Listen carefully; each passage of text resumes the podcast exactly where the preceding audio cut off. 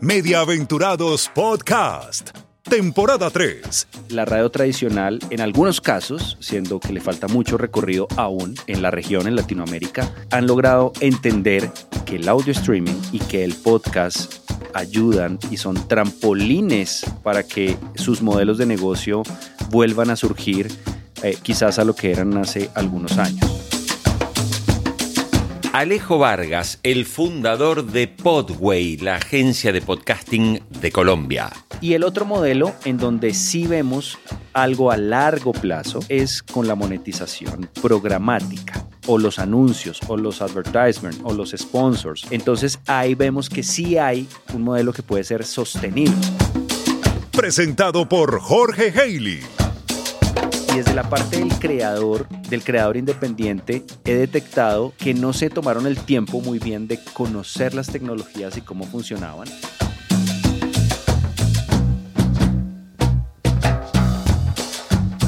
Y sé que estaba en deuda, pero mudarte de país, mudarte de Colombia a España requiere de mucho trabajo, de una mudanza internacional, de hacer más de 200 cajas eh, que llenaron un contenedor.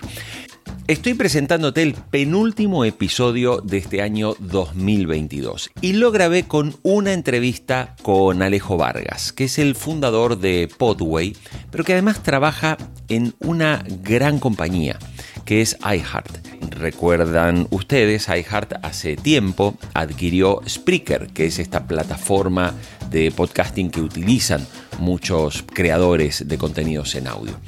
En esta charla le quise preguntar sobre monetización, sobre cómo generar ingresos en el mundo del podcasting. Y te va a resultar muy interesante lo que dice Alejo, porque nos va a contar de qué se trata la publicidad programática.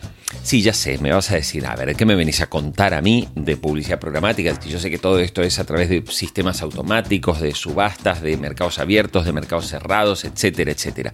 Sí, eh, pero es un poquito más complicado, sobre todo cuando hablamos del audio digital. Escuchemos a Alejo que nos va a hablar de cómo funciona la publicidad programática en el mundo del audio, cómo él ve en ese mercado un verdadero potencial de enorme crecimiento y que cuán importante es que quienes hacemos podcast entendamos cómo funciona este tipo de tecnología para poder llegar y convertir así aquel contenido que generamos en un contenido que además genere ingresos. Vamos a la nota.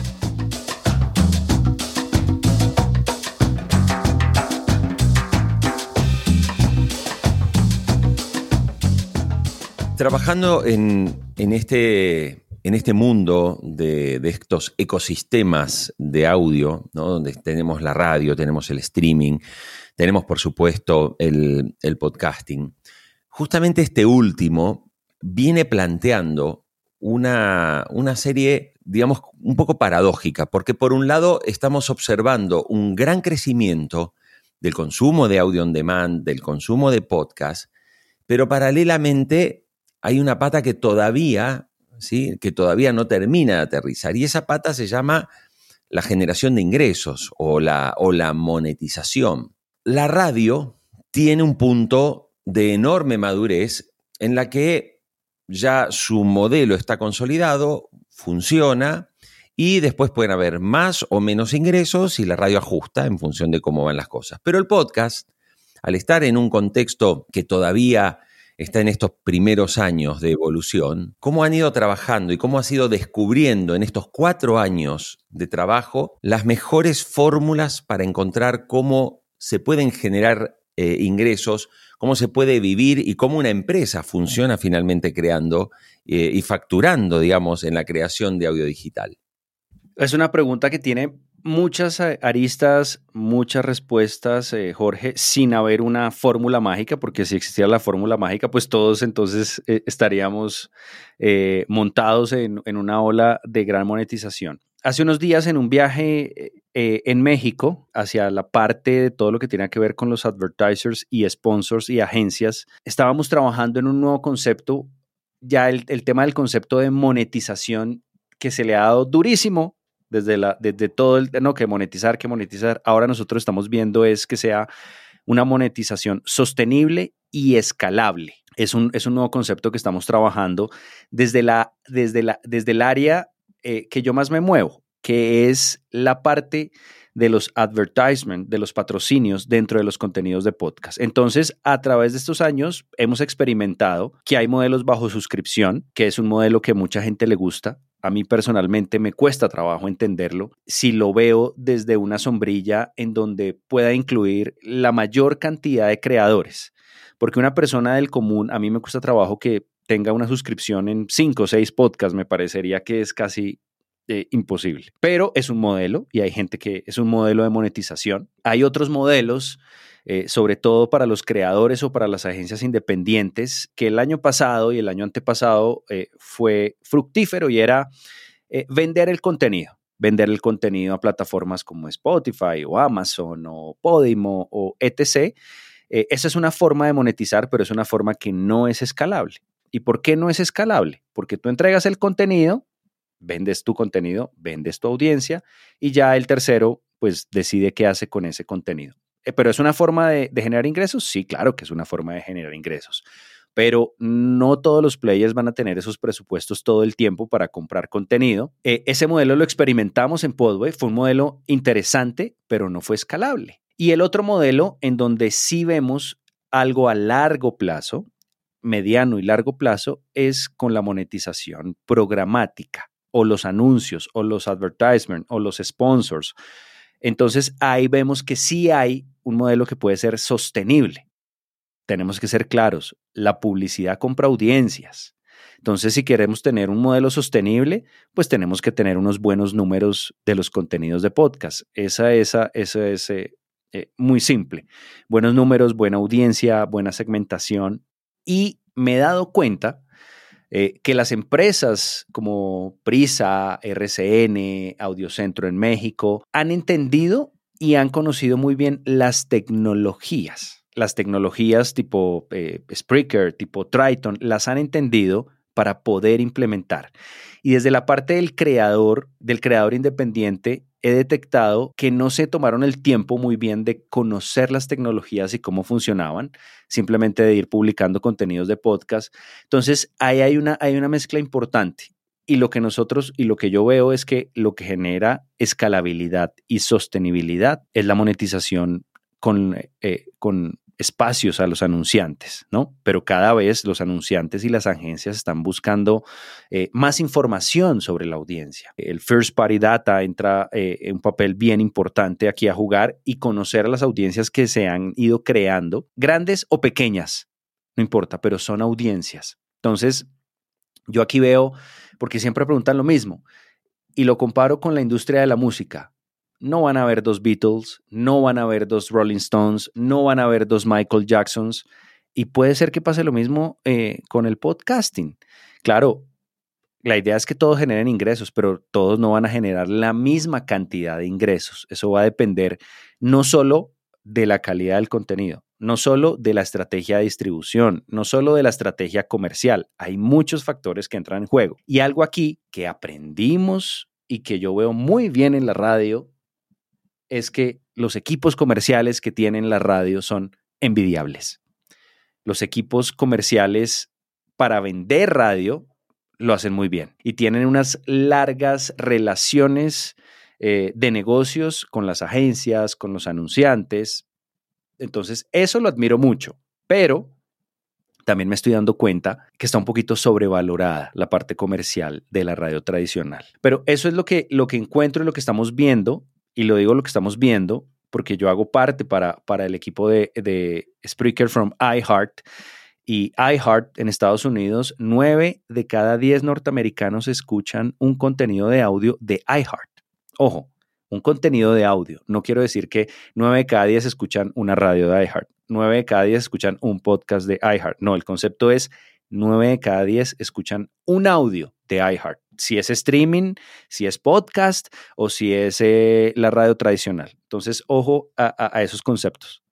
Quisiera ir un poco a la precisión de algo que creo que todos los que estamos en el mundo del audio de la radio o digamos o del audio digital hablamos, mencionamos que es la publicidad programática, pero me da la sensación, tal como recién decías, no terminamos de entender muy bien el cómo funciona, cómo se gestiona esto. Porque todos creemos, ah, no, la publicidad programática, yo voy, compro, es una especie de bolsones eh, publicitarios donde los sponsors van, compran, este, digamos, como, como en formato subasta y los van metiendo como la publicidad, digamos, de los banners en los banners de Google, ¿no? De, AdSense en, en, los sitios web. ¿Cómo funciona realmente este mundo de la, de la publicidad programática?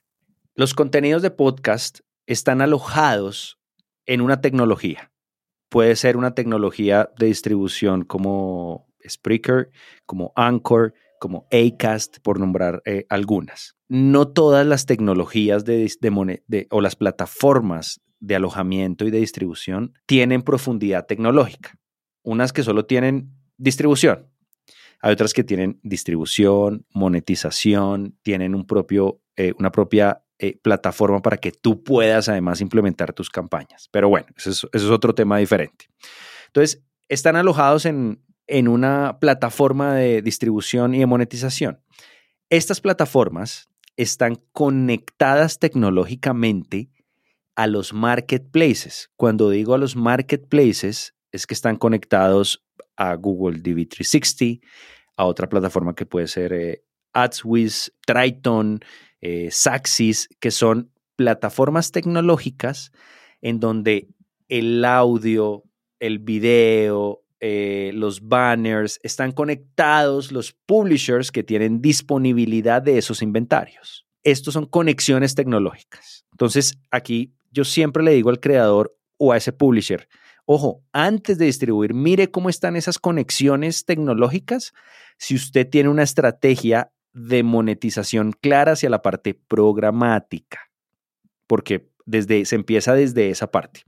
Entonces, eh, por decir algo, OMD, que es una agencia mundial, o Publicis, o Grupem, o bueno, por nombrar algunas, ellos quieren hacer campañas de publicidad en podcast slash audio. Entonces ellos están conectados y ellos pueden ver o aquí hay varias cosas. Una es hay que hay subastas abiertas o hay negocios privados que se llaman private deals y aquí hay una, hay una terminología tecnológica que se debe conocer, no aprenderlo a utilizar, sino a conocer qué es un DSP, un Demand Side Platform, qué es un SSP, donde está la demanda y la oferta. Y entonces las agencias o los traders compran publicidad, pero en algunas, en algunos, en, en algunos momentos se compra publicidad, paquetes, lo que dices tú. No voy a comprar eh, un millón de impresiones para el mercado colombiano o para el mercado mexicano o el mercado español. Y eso ahí está, o por puja, o, o también se han creado negocios privados. Negocios privados es que se llaman paquetes, por decir algo. Yo quiero eh, buscar eh, Bogotá, 35 a 45 años, hombres o mujeres. Y cada vez que la segmentación es más profunda, los CPMs, que es el costo por mil, pues se elevan, cuestan, cuestan más. Cuando se hacen esos negocios en las plataformas que ya están conectadas, que esa es la idea, que se compre todo a través de plataforma, pues ahí ya se hace esa distribución. ¿Sobre qué se hace la distribución? Sobre los contenidos de podcast que estén monetizando, porque hay muchos contenidos de podcast que la monetización no la tienen eh, encendida. Nosotros decimos está encendida o está, o está apagada. Y la distribución se hace, obviamente, eh, pues si un contenido de podcast eh, de ese paquete que se compró tiene un millón de plays al mes y el otro tiene 10 mil, pero pertenecen a la misma categoría de noticias, pues obviamente hay una distribución mayor para el que tiene la mayor cantidad de demanda de audiencia. Así funciona. Tú decías en una de las respuestas, hoy, eh, un poco el, podcaster que está pensando en la creación de un contenido que supongamos que identifica la, temática, identifica un target objetivo y sale, digamos, a, a, producir. Claro, tiene la opción de sumarse a una gran red. Podway, por ejemplo, tiene varios, varios podcasts, por supuesto. Tiene la posibilidad de ser parte, digamos, como un autónomo de las plataformas tipo Spotify o, Apple Podcast o cualquiera, o cualquiera de estas. Y teniendo en cuenta este contexto que mencionabas recién, ¿puede el podcaster común, solito, desde su casa, como por ejemplo es este caso de Mediaventurados, llegar a poner su producto de podcast dentro, digamos, de los elegibles para la publicidad o tiene que ser parte de una red inexorablemente? No necesariamente tiene que ser o hacer parte de una red. Lo que sí debe tener claro es qué tecnología va a usar para empezar a generar una monetización desde el play o la descarga número uno. No hay necesidad eh, desde esa parte programática. Yo creo que hay que conocer las tecnologías antes y tener muy claro cuál es su estrategia de monetización y sostenibilidad antes de salir a publicar.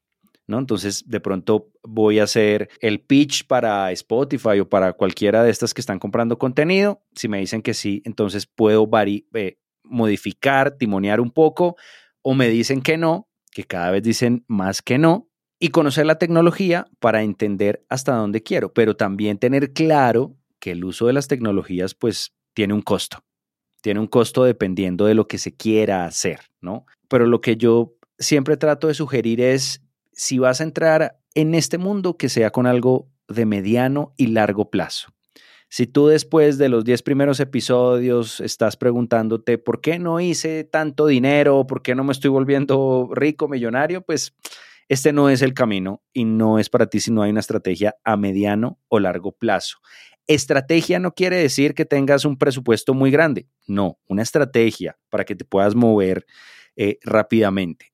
Entonces, desde el play número uno puedes generar monetización. Eso sí, está, está, está muy claro y no solo, y en todo el mundo, no solo en Estados Unidos, en Europa, donde los mercados están más desarrollados, no, en los mercados de Latinoamérica también, pero hay que conocer muy bien qué tecnología vas a usar. ¿Y qué pasa? El creador, el solito, dice, no, yo no puedo pagar una, un fee mensual de X dólares por distribuir mi contenido de podcast. Lo distribuyo gratis, claro, pero cuando lo distribuyes totalmente gratis, tienes otro tipo de, de condiciones que desconoces y que de pronto no vas a poder utilizar las herramientas de monetización u otras herramientas que funcionan al momento de, distribuir los contenidos de podcast. ¿Tienes un proyecto y aún no desarrollaste tu web? Un webmaster.com es la solución para tener una exitosa presencia online. Y si ya tienes tu web y no funciona bien, o tu página está desactualizada, un webmaster.com te ayudará a optimizar el sitio. Como oyente de Mediaventurados Podcast, conéctate enviando un correo a eduardo.unwebmaster.com y tendrás una asesoría de diagnóstico gratuita para tener el sitio web que necesitas. ¿Eres podcaster? No lo dudes, la mejor solución la tendrás de unwebmaster.com. Creaste Podway y podríamos definir prácticamente a Podway como una de las primeras productoras 100% dedicadas a la creación, generación, planificación de, de podcast. Contame cómo, en tu caso, que trabajaste muchísimos años en radio, terminaste decidiendo crear tu propia empresa y tu propia productora de podcast. Para resumir un poco la historia eh, de Podway como agencia independiente y de creadora de contenidos y de distribución y tal y lo demás, eh, yo terminé en el podcasting y creando Podway, eh, creo que fue por un revés de la radio. Eh, fue por un revés de la radio, amante de la radio, todavía la sigo queriendo, la sigo apreciando, le agradezco todo lo que aprendí, pero fue la misma radio la que eh, por un revés y después de un tiempo, no fue que inmediatamente terminé mi trabajo en radio, inició el trabajo en podcasting, no, Creo que pasaron como casi dos años para encontrar lo que estaba buscando y lo encontré finalmente luego de terminar un viaje por Europa y en Estados Unidos y una persona muy cercana, amigo, amiga personal, me dice, Alejo, eh, ¿conoces o has escuchado lo de el podcast? Y yo, ¿qué es podcast? Y me dice, es como una evolución de la radio. Cuando me dice eso, eh, pues yo prendo las antenas y empiezo a investigar y a crear. Eh, Podway no nació como, como agencia desde el, desde el inicio, sino que inició como un show, un contenido de podcast de una pasión que yo tengo, eh, eh, ciclística, que es el BMX, y ahí empecé a formar y a entender y a estudiar.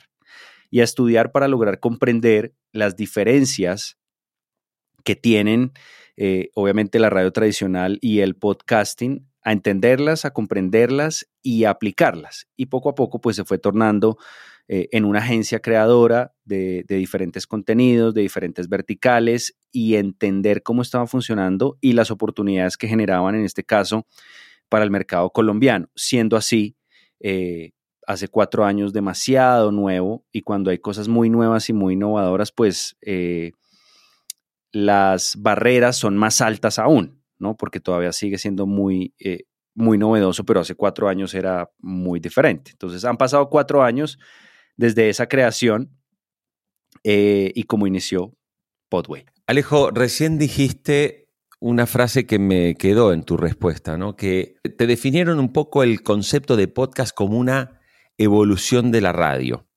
Y justamente tu trabajo fue de muchos años en radio. Trabajaste en el grupo Caracol Radio, trabajaste en el grupo RCN, o sea, en las dos casas más importantes de radio de Colombia, estuviste allí eh, eh, trabajando y, haciendo tus experiencias en ese mundo.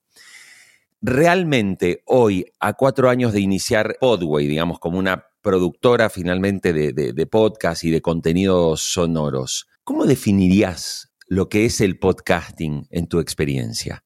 Ya no lo defino tanto como una evolución, porque la radio va a seguir existiendo, sino lo veo como, como un desarrollo total eh, que hace parte de un ecosistema de audio. Ahora yo veo las cosas desde una perspectiva audio y el audio incluye a la radio, incluye al podcast, incluye al audio streaming.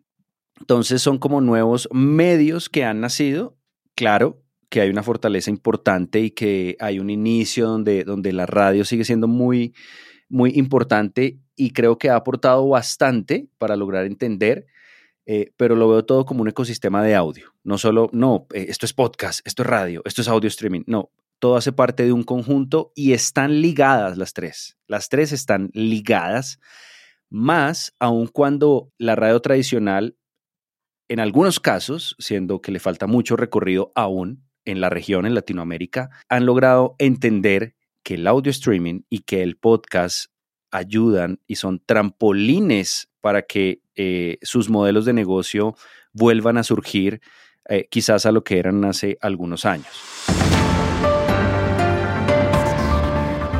¿Ya descubriste audiogen.es? La newsletter que con Luis Miguel Pedrero, Agustín Espada y yo cada semana producimos y generamos para analizar la transformación del mundo del audio, su evolución, las novedades. Si bien compartimos noticias, lo más relevante de audiogen.es es el análisis que aportamos, con mirada desde la experiencia en la gestión de empresas, como es mi caso, o el conocimiento académico que Luismi y que Agustín aportan en cada una de sus intervenciones. Te recuerdo nuestro producto audiogen.es. Lo encuentras en la página web y te puedes suscribir a través de Substack. Allí cada semana vas a recibir el contenido que producimos. Te esperamos.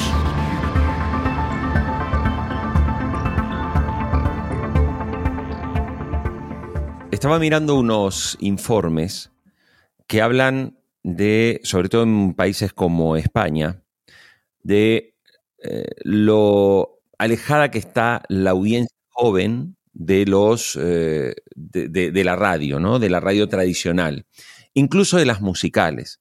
Cuando uno mira en una línea a 10 años, eh, nota que la radio envejece, también envejece la población demográficamente, esto es una realidad también en Europa muy, muy acentuada, Tú estás en Colombia y Colombia plantea otra realidad, pero ahí puede ser interesante, un poco en las visiones que podemos tener ambos. O sea, yo siento que al final de cuentas en todos los países pasa más o menos lo mismo, es decir, si hoy estamos viendo un envejecimiento de la radio en Colombia, eh, perdón, en, España, y estamos viendo que no están entrando nuevos jóvenes, nuevos oyentes a la radio, siento que en Colombia vamos en el mismo camino. ¿Cuál es tu diagnóstico? Estoy, estoy totalmente de acuerdo con, contigo. Yo no, no, no veo, no siento, no escucho, no leo que esté llegando a aprender un radio un adolescente de 18 años, de 21 años, de 22, de 17. Eso no pasa. Lo que sí veo es que no quieren creer muchos ejecutivos de la radio, eh, a quien respeto y admiro mucho y agradezco mucho, pero no creen no creen que eso esté pasando. Y ya pasó además, ya está pasando.